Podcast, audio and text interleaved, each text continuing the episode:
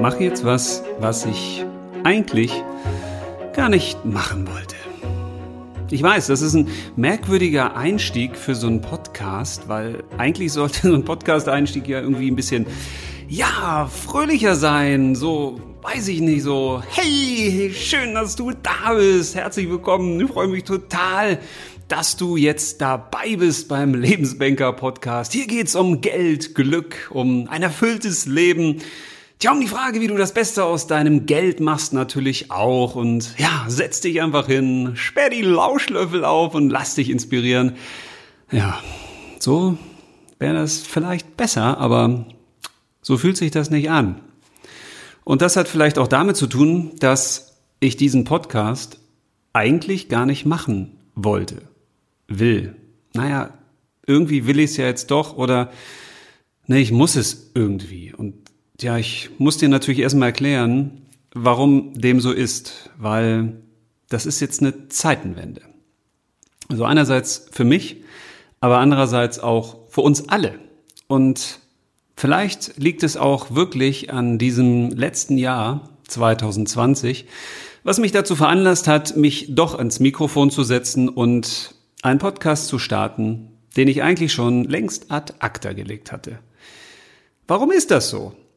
Nun, ich habe die letzten 20 Jahre meines Lebens in eine Lebensaufgabe investiert, die vorbei ist. Es hat Spaß gemacht, es hat wirklich Spaß gemacht, es war erfolgreich, es hat mich tja, vieles gelehrt, es hat viele Talente zutage gefördert, ich konnte ganz viele Sachen machen, die ich geliebt habe, aber irgendwann ist jede Reise zu Ende. Und genauso fühlte sich das im letzten Jahr an. Und diese Reise, das ist die Reise, ja, mit einem Unternehmen, was ich zusammen mit meinem Freund geführt habe als Inhaber, als Geschäftsführer eine Beratungsgesellschaft, Beratungs- und Trainingsgesellschaft für Finanzinstitute. Da haben wir die letzten 20 Jahre mit einer eigenen Philosophie, wir haben sie Emotional Banking genannt, Banken und Sparkassen dabei geholfen, ja, einfacher, ehrlicher, emotionaler zu beraten. Kunden nicht zu bescheißen, sie nicht so lange zu kneten, bis sie zu ihren Finanzprodukten passen. Sie ziel- und wünscheorientiert, lebens- und bedarfsorientiert zu beraten, also sich zu fragen, wie willst du eigentlich leben, lieber Kunde, um dann zu gucken, wie kannst du dein Geld bestmöglich so anlegen, dass es auch zu dem passt, wie du eben leben willst. Und dann wird zigtausende Beraterinnen und Berater trainiert, etliche Kundinnen und Kunden beraten, Tja, ich habe natürlich wahnsinnig viele Einblicke gekriegt in die über 200 Banken und Sparkassen und die tja, Investmentgesellschaften, Bausparkassen, Versicherungsunternehmen, mit denen wir zusammengearbeitet haben. Wir haben ganz viele neue Ansätze entwickelt, eine Art von Finanz- und Lebensberatung. Wir haben sogar zum Schluss eine eigene Bank entwickelt. Vor acht Jahren, glaube ich, haben wir damit angefangen, die wir Lebensbank genannt haben wo wir uns auch auf den Weg gemacht haben, diese Bank zu realisieren, was nicht so einfach ist mit einem Ansatz, der eben sich nicht darum dreht, dass man immer mehr aus dem Geld machen will und den Kundinnen und Kunden immer mehr Finanzprodukte an die Backe tackern möchte, sondern tja, der sich darum dreht, dass wir Menschen inspirieren wollten für ein bewusstes Leben. Deswegen auch Lebensbank, weil das Leben halt an erster Stelle steht und das Geld und die Finanzprodukte maximal an zweiter. Ja, dieser Abschnitt meines Lebens war letztes Jahr gefühlt vorbei. Tja, und dann kam irgendwann der Impuls, dass ich irgendwas noch tun muss. Also vielleicht kennt ihr das ja. Ihr habt das Gefühl, da ist sowas abgeschlossen, aber irgendwie wabert das noch so durch euer Leben. Also ihr beschäftigt euch noch damit, ihr habt vielleicht noch Zeit, die ihr dafür investiert. Es sind noch so restliche Aufgaben zu erledigen. Also ihr habt das noch nicht so ganz aus eurem Leben gedrängt. Das ist irgendwie noch da, aber ihr habt das Gefühl, hm, ja, und was mache ich jetzt damit? Also schmeiße ich das jetzt alles weg, was ich da so in der Vergangenheit gemacht habe? Ignoriere ich das? Hau ich jetzt einfach ab? Wie wenn man einen Partner verlässt und sagt, okay, die alten Erfahrungen waren nett, ich lösche die Bilder, die ganzen Erinnerungen und gehe zum neuen Partner. Oder habe ich noch irgendwas zu tun? Und dann kam mir das Bild in den Kopf eines Umzugs. Und so fühlt sich das irgendwie an. Ich bin noch in dieser Umzugsphase drin und ich glaube auch die ganze Menschheit, die Welt ist in einer riesigen, riesen, riesen, riesengroßen Umzugsphase. Und ja, das hat in mir dieses Gefühl geweckt, ich kann jetzt nicht einfach in meine neue Lebensaufgabe starten mit 100 Prozent. Ich muss vorher noch einen Umzug durchführen. Und dieser Umzug, ja, das wird dieser Podcast sein. Ich werde sozusagen aus meinem alten Lebenshaus in die ganzen Dinge reingehen, die ich gelernt habe, die wirklich wichtig sind für andere Menschen, beziehungsweise sein könnten. Denn es wäre schade, dieses alte Lebenshaus da einfach so stehen zu lassen und zu sagen, na ja, das habe ich erlebt, das habe ich erfahren, das weiß ich, das kann ich und boah, ich brauche es ja nicht mehr, von daher pff, ist mir doch wurscht. Nee, ich habe das Gefühl, ich muss das weitergeben. Ich glaube, dass es jetzt die Zeit ist, wo jeder seinen eigenen Egoismus, seine individuellen Ziele und Wünsche und Bedürfnisse auch einfach mal zur Seite schieben muss. Weil jetzt geht's um mehr. Jetzt geht's nicht mehr nur um uns, Jetzt geht es auch darum, dass wir uns mal umschauen in unserem Umfeld. Wie geht's eigentlich unseren Freunden und Bekannten? Wie geht's den Nachbarn? Wie geht's den Unternehmerinnen und Unternehmen, den regionalen, tja, Einkaufsbereichen oder den Bauern um uns herum? Wie geht's eigentlich den Kindern? Also, wie geht's den Menschen um uns herum? Und wenn's denen gut ginge, dann würde ich wahrscheinlich nicht hier sitzen. Ich merke nämlich zurzeit, dass es ganz, ganz vielen Menschen dreckig geht. Denen geht's gar nicht gut. Manchen geht's richtig dreckig, weil die um ihre Arbeit zittern, weil die sich fragen, wie geht's beruflich bei mir weiter? Geht's überhaupt beruflich weiter? Habe ich eigentlich noch meinen Job? Komme ich raus aus der Kurzarbeit oder endet die Kurzarbeit eben in einer langen Arbeitslosigkeit? Welche Jobs gibt's in Zukunft eigentlich noch? Wie wird sich die Weltwirtschaft verändern? Wie wird sich unser Einkaufs- und Konsumverhalten verändern? Dann gibt es natürlich auch Unternehmer, die sagen, ja, was ist eigentlich mit meinem Unternehmen, mit meinem Geschäftszweck, mit meiner Idee, mit der ich mich eigentlich selbstständig gemacht habe, mit der ich Unternehmer geworden bin, hat die eigentlich noch Bestand in Zukunft? Tja, das sind die beruflichen Themen und dann gibt es natürlich auch ganz viele private Themen und ich habe das Gefühl, dass die Unsicherheit immer mehr zunimmt. Und mit der Unsicherheit kommt auch die Angst. Und beide Dinge sind nicht gut.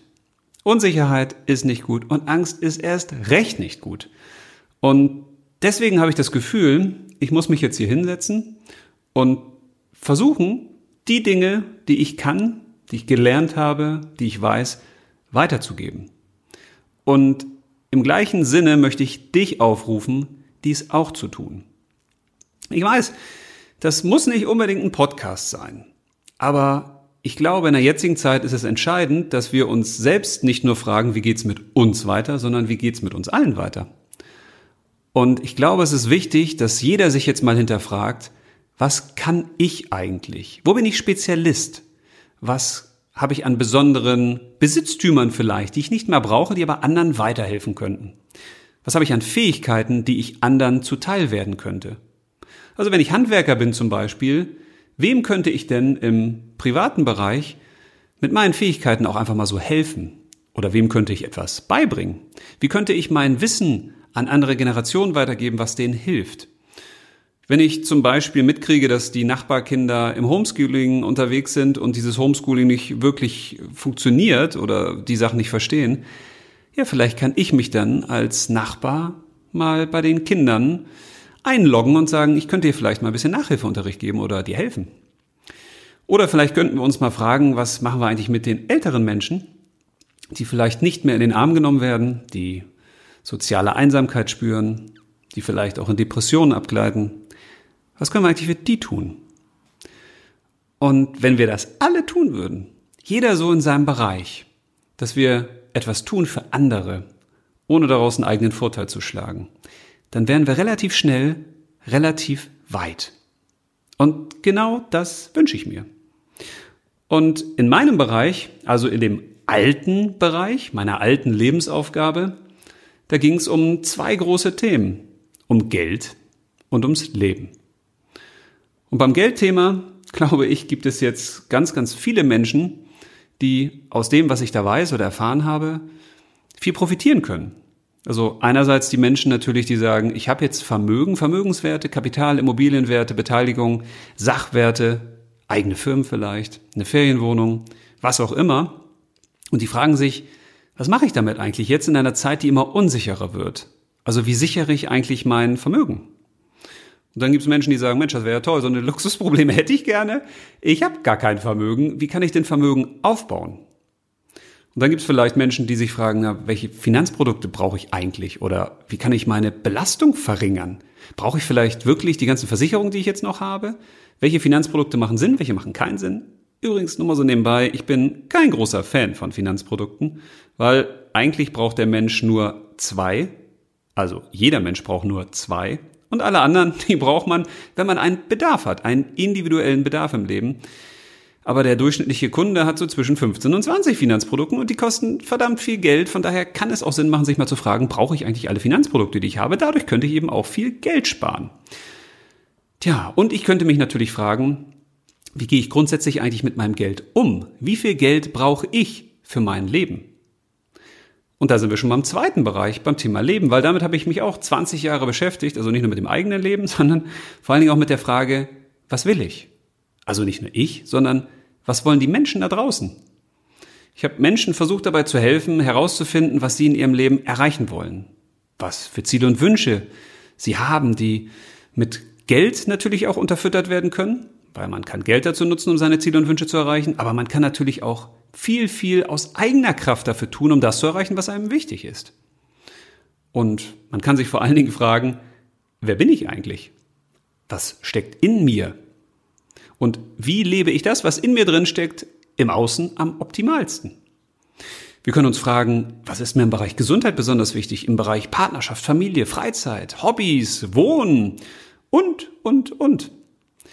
Und diese beiden Bereiche zusammenzubringen, das ist etwas, was mir immer wahnsinnig viel Spaß gemacht hat, weil auf der einen Seite betrachtet man das Geld immer so isoliert, man hat Geld und sucht für das Geld nach der bestmöglichen Anlage. Und auf der anderen Seite sagt man ja, ich habe ja mein Leben und das soll ja so schön wie möglich sein und ich möchte so glücklich wie möglich sein. Aber man bringt diese beiden Dinge selten in Einklang. Also ich habe noch keinen Kunden erlebt, bei dem das, was der im Leben wollte, zu dem passt, wie er finanziell aufgestellt ist.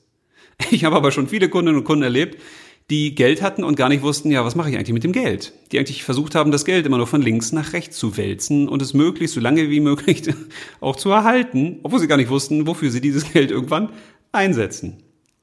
Das heißt, es gibt in dieser Zeit so viele Fragen wie wohl noch nie in diesen beiden Lebensbereichen. Geld und Leben. Und deshalb möchte ich dich mitnehmen bei meinem Umzug. Denn ich werde dieses alte Lebenshaus aufräumen. Konsequent aufräumen. Ich gehe die ganzen Räume mit dir durch. Und keine Sorge, das werden alles Räume sein, von denen du auch wirklich was gebrauchen kannst. Weil ich möchte das, was ich in diesem Umzug da rauskrame, nicht mehr haben. Ich brauche das nicht. Das ist für mich Vergangenheit. Für dich kann es aber Gegenwart werden und Zukunft. Und von daher betrachte ich diesen Umzug als Geschenkeumzug. Das heißt, alles, was ich mir jetzt in den nächsten Folgen so angucke, was ich da rausräume, das schenke ich dir. Und damit kannst du machen, was du willst. Und ich hoffe, dass dir das ein oder andere extrem weiterhilft. Weil und das habe ich immer wieder festgestellt, wenn ich mit Menschen über die Themen Geld und Leben rede, die wichtigste Frage, die wir uns eigentlich stellen sollten, ist, warum brauche ich das? Was will ich damit? Will ich überhaupt das, was ich denke, was ich will? Okay, das waren jetzt mehrere Fragen auf einmal, aber die entscheidende Frage ist, lebe ich eigentlich bewusst oder lebe ich unbewusst? Und ich habe festgestellt, dass die meisten Menschen eben in vielen Lebensbereichen unbewusst leben, so wie ich ja auch in einigen immer noch unbewusst lebe, weil ich mich diesen noch nicht so genähert habe, wie ich das vielleicht tun wollte. Und deswegen ist es eine große Aufgabe, in dieser Umzugsphase jetzt für Bewusstsein zu sorgen. Und dieses Bewusstsein hilft dir dann im Zweifel, eine Klarheit zu haben über dein Geld, über die Finanzprodukte, die du wirklich brauchst, über das, was du vor allen Dingen nicht brauchst, weil in der Regel braucht man vieles nicht, was man denkt, man braucht es eigentlich, weil es einem irgendein Finanzberater oder ein Versicherungsmakler oder wer auch immer aufgequatscht hat oder die Eltern haben gesagt, das braucht man. Oder man hat selbst im Internet gefunden und gesagt, oh, das ist doch eine feine Sache. Und irgendwann hat man gar keinen Überblick mehr, hat aber am Monatsende noch zu viel Leben übrig und sagt sich, oh Mann, wie kann ich das alles bezahlen? Oder hat irgendwelche Geldanlagen getätigt, die nicht so laufen, wie man sich das vorstellt und was weiß ich nicht alles. Also da gibt es auf jeden Fall viel Bewusstsein, was wir schaffen können. Und genau dafür möchte ich sorgen. Tja, wie mache ich das allerdings? Das wird ein bisschen anders sein, als du das vielleicht aus dem Internet kennst. Also du weißt, ne, da gibt es ja in diesem Internet ganz viele Experten und natürlich auch Expertinnen, wobei leider gibt es zu wenige Expertinnen im Geldbereich was mich immer wieder verstört. Warum machen eigentlich immer nur so viele Männer YouTube-Kanäle und YouTube-Videos zum Thema Geld? Wobei doch bewiesen ist, dass sich Männer viel, viel schlechter auskennen mit dem Geld als Frauen. Ja, das ist wirklich so. Frauen sind die besseren Geldanlegerinnen. Ja, und jetzt macht ein Mann einen Podcast über das Thema Geld und Leben. Ja, ich weiß. Okay. Äh, schneller Themenwechsel. Also, was kannst du erwarten, was kannst du nicht erwarten? Weil das ist, glaube ich, ganz wichtig, in der ersten Folge das zu klären, weil das hat ja auch damit zu tun, ob du dir die nächsten Folgen antust oder nicht. Also, du darfst mich als Lebensbanker kennenlernen. Und warum heiße ich Lebensbanker? Naja, weil es um Leben geht und es geht um Bankgeschäfte, also Geld- und Finanzdienstleistung. Und der Banker steht hinten, weil das Entscheidende ist eben nicht das Geld und die Finanzprodukte, die man da so haben könnte, aber nicht muss, sondern das Entscheidende ist die Frage, wie will ich eigentlich leben? Und von daher darfst du dich auf viele Inspirationen freuen. Du darfst dich aber nicht freuen auf irgendwelche Guru-Tipps weil die gibt's nicht. Also zumindest nicht von mir. Also ich habe auf jeden Fall noch keinen Guru kennengelernt, keinen Finanzguru, wo alles, was der gesagt hat, genauso eingetroffen ist. Weil letzten Endes ist auch das ein großes Problem in dieser Geld- und Finanzwelt. Es wimmelt voller Experten. Und diese Experten und Expertinnen, ja, also dazu mache ich auch nochmal eine Folge, weil wenn jemand sich als Experte oder Expertin vorstellt, solltest du auf jeden Fall schnell weglaufen. Weil das heißt in der Regel nichts Gutes. Weil aber dazu später mehr. Also du wirst auf jeden Fall keine Supertipps von mir bekommen, weil es diese Supertipps eben nicht gibt. Du wirst von mir auch keinen Ausblick in die Zukunft bekommen, weil es diesen Ausblick zumindest auf der menschlichen Ebene nicht gibt. Du wirst auch nichts Reißerisches von mir hören, weil es dieses Reißerische zwar gibt, aber es macht einfach keinen Sinn. Du wirst nicht hören, wohin die Börse geht oder was für Geldanlagen jetzt wirklich super, super empfehlenswert sind, weil die gehen in den nächsten Monaten durch die Decke. Ich mache keine Aktienanalysen, ich werde dir nichts zu Bitcoins erzählen, wie die sich in den nächsten dreieinhalb Jahren entwickeln werden. Du bekommst ganz langweilige, ganz einfache Impulse. Lebensnah, ehrlich. Und mit dem ersten fange ich jetzt schon an. Und der erste, weil wohl wichtigste Satz überhaupt ist, Geld ist nur Mittel zum Zweck. Ja, das war's eigentlich. Jetzt könnte ich eigentlich aufhören, weil der ist ja selbsterklärend. Geld ist nur Mittel zum Zweck. Geld hat keinen Selbstzweck. Du kannst Geld nicht essen, du kannst ja, okay, solange es Bargeld gibt, kannst du damit noch deine Wände tapezieren, aber ob das so sinnig ist, ich weiß es ja nicht. Das Entscheidende ist aber, sich immer wieder vor Augen zu führen, wir haben Geld nicht, weil es einen Selbstwert hat. Also wenn ich jetzt zum Beispiel eine Tasse habe oder einen Becher, ja, dann kann ich da was reinfüllen. Oder wenn ich einen Hammer habe, dann kann ich auch damit was tun. Oder ein Auto oder du verstehst, was ich meine. Geld ist aber immer nur ein Mittel zum Zweck. Das heißt, ich habe Geld, damit ich damit etwas anstellen kann. Jetzt kann ich sagen, Geld ist Energie oder ein Energiespeicher. Ich könnte auch sagen, Geld, das ist einfach nur umgewandelte Lebenszeit, weil dieses Geld wird ja, also bei uns Normalpersonen, wenn wir Notenbanken sind, funktioniert es ein bisschen anders. Die schaffen Geld ja einfach aus dem Nix. Aber wir können uns dann nur Geld erarbeiten, wenn wir eben dafür arbeiten. Das heißt, wenn wir Lebenszeit durch Arbeit in Geld tauschen. Geld bleibt aber auch dann eben nur ein Mittel zum Zweck. Und das bedeutet, dass wir Geld nicht erhöhen sollten. Also, wenn du Geld hast, dann hilft dir das im Zweifel erstmal, tja, um damit Essen zu kaufen oder dir ein paar Ziele und Wünsche zu erfüllen. Aber wenn du jetzt drei Milliarden hast, dann wirst du dieses Geld in der Regel nicht ausgeben können. Vielleicht kannst du es denn spenden und dann was Gutes tun. Aber dieses Bewusstsein überhaupt erstmal zu haben, dass es nicht darum geht, der reichste Mensch auf dem Friedhof zu sein, ist schon mal verdammt wichtig, weil Geld regiert eben die Welt. Und wenn wir uns bewusst werden, wie wichtig Geld im Leben ist, ohne dass wir es immer auf dem Schirm haben, dann haben wir schon den ersten Schritt zu mehr Bewusstsein getan. Und das wäre dann auch meine erste Umzugskiste, in die ich dich gerne mal mit reinblicken lasse. Weil stell dir mal vor, du hättest genügend Geld von Geburt an. Und du müsstest nicht einer Arbeit nachgehen, um Geld zu verdienen. Du müsstest auch keine Miete zahlen. Also du könntest dir die Wohnung oder das Haus nehmen, was du gerne hättest. Du könntest dorthin verreisen, wohin du gerne möchtest. Vielleicht würdest du in deinen ersten Lebensjahren, okay, soweit du denn eben die drei Jahre oder die sechs oder vielleicht auch die zwölf Jahre überschritten hast, also wenn du wirklich aktiv bewusst denken kannst und handeln und entscheiden, dann würdest du vielleicht sagen, boah, jetzt mache ich mal richtig was aus meinem Geld. Du würdest vielleicht die ersten Jahre sagen, ich hau das mal so richtig auf den Kopf, weil dieses Geld muss man ja auch leben und man muss es erleben und du verreist viel und kaufst dir teure Autos und übernachtest in den teuersten Hotels und hast vielleicht mehrere Häuser und Luxusjachten und dann stellst du fest, ja, das war ganz nett. Und jetzt? Weil das ist nämlich ein Problem. Also die Menschen, die ganz viel Geld haben, die haben Angst, dieses Geld zu verlieren und im Zweifel wollen sie auch eher mehr Geld. Weil wenn du die erste Million hast, ist die Frage, ja, was ist denn mit der zweiten? Auf einmal bist du aufgestiegen und hast mehr Geld als vorher, aber die Frage ist ja, geht's da nicht noch weiter?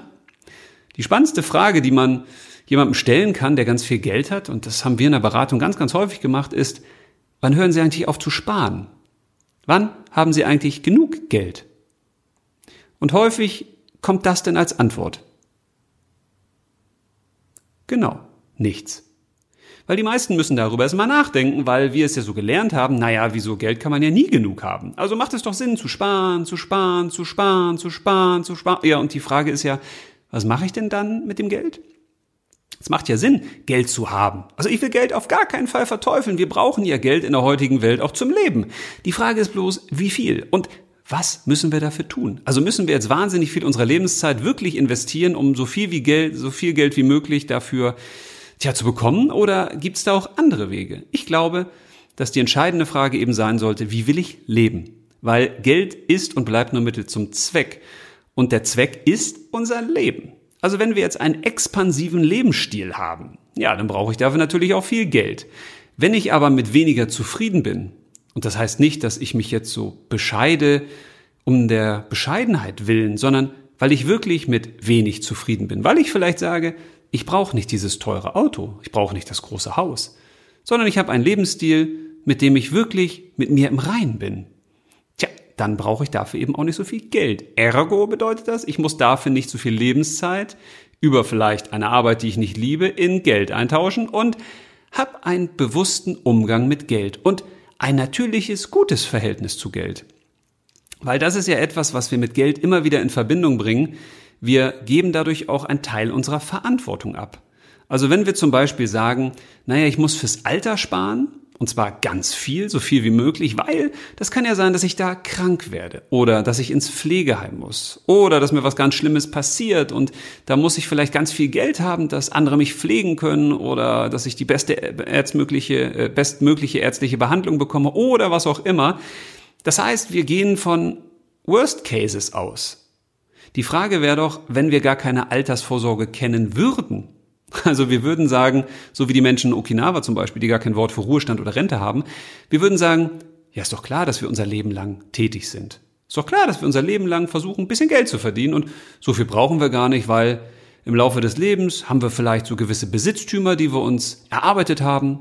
Dann brauchen wir vielleicht kein Geld mehr zahlen für die Miete oder wir leben mit Freunden irgendwann zusammen und ich brauche auch nicht mehr die großen Autos, die großen Besitztümer. Vielleicht stellen wir dann fest, dass das Leben eben doch gar nicht so viel Geld kostet, wie wir denken. Zumindest das Leben, was wir uns leisten wollen würden, wenn wir uns dann bescheiden oder wenn wir mit weniger zufrieden sind. Tja, wenn wir also keine Altersvorsorge kennen würden und wir hätten nicht diesen Impuls, wir müssen wie die Eichhörnchen oder wie die Geldhamster ganz viel Geld horten und zusammenraffen, um es dann später einfach nur äh, weiter zu verwalten und es nicht auszugeben. Weil das ist ja ein Problem, was man dann später hat. Man hat viel Geld, viel Vermögen und sagt sich, naja, ich weiß ja nicht, wie lange ich lebe. Also weiß ich auch nicht, wie viel Geld ich brauche. Es kann ja immer mal was passieren. Und das führt dazu, dass wir das Geld, was wir über Jahre und Jahrzehnte lang hart erarbeitet haben, dass wir das gar nicht ausgeben. Ja, da freuen sich die Erben oder wenn man keine Kinder hat, irgendwann der Staat. Aber ist das wirklich sinnvoll? Ich wage da mal ein großes Fragezeichen ranzusetzen. Also wenn wir uns bewusst machen, dass Geld eben nur Mittel zum Zweck ist, dann sollten wir uns fragen, was ist denn der Zweck? Also, wie wollen wir leben? Und wie viel Geld brauchen wir für dieses Leben? Weil Geld tauschen wir nur irgendwann in irgendwas zurück. In der Regel in Leben. Also fragen wir uns doch zuerst, wie wir leben wollen und erst dann, wie viel Geld wir dafür brauchen. Und dadurch haben wir dann vielleicht auch ein ganz anderes Leben, weil wir eben nicht dem Geld hinterherrennen, weil wir eben nicht den großen Besitztümern hinterherrennen, weil wir uns vielleicht fragen, naja, wenn ich jetzt diese große Luxusvilla haben will und die kostet mich 600, 700.000 Euro oder eine Million, je nachdem, was man da so sich so hinbaut und wo man das macht, also will ich dann wirklich einen Kredit aufnehmen, der mich ja im Zweifel dann so 25, 30 Jahre meines Lebens an vielleicht auch einen Arbeitgeber bindet. Vielleicht habe ich da gar keine Lust drauf. Vielleicht habe ich auch gar keine Lust drauf, dadurch dann meinen Lebensstandard, meinen anderen Lebensstandard so stark zu reduzieren, um diese Kreditraten abzubezahlen. Man ist ja dann immer wieder in einer Art Verpflichtung. Und dessen können wir uns auch bewusst werden, dass Geld uns eben auch verpflichtet. Die, die Geld haben, sorgen sich ums Geld, weil sie sich natürlich fragen, Mensch, wie kann ich dieses Geld jetzt eigentlich bewahren? Wobei das ja auch merkwürdig ist, oder? Wer fragt sich am Anfang seines Lebens, okay, wie viel Geld muss ich jetzt erarbeiten, damit ich ein glückliches und zufriedenes Leben führen kann? Und wenn ich dieses Geld dann habe, also wie bringe ich das am besten so weit bis zu meinem Tod durch, dass am Ende möglichst mehr davon übrig ist, als ich vorher erarbeitet habe?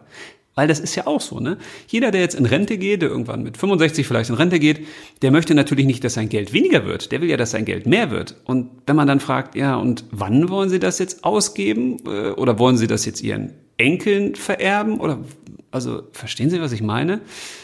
Bewusstsein. Das ist entscheidend. Wenn ich viel Geld brauche, wenn ich Lust habe auf einen expansiven Lebensstil, dann kann ich das ja gerne so machen. Aber wenn ich weiß, dass ich selbst nur die Verantwortung für mein Leben habe, dann kann das auch manchmal hilfreich sein, eben nicht so viel Geld zu haben.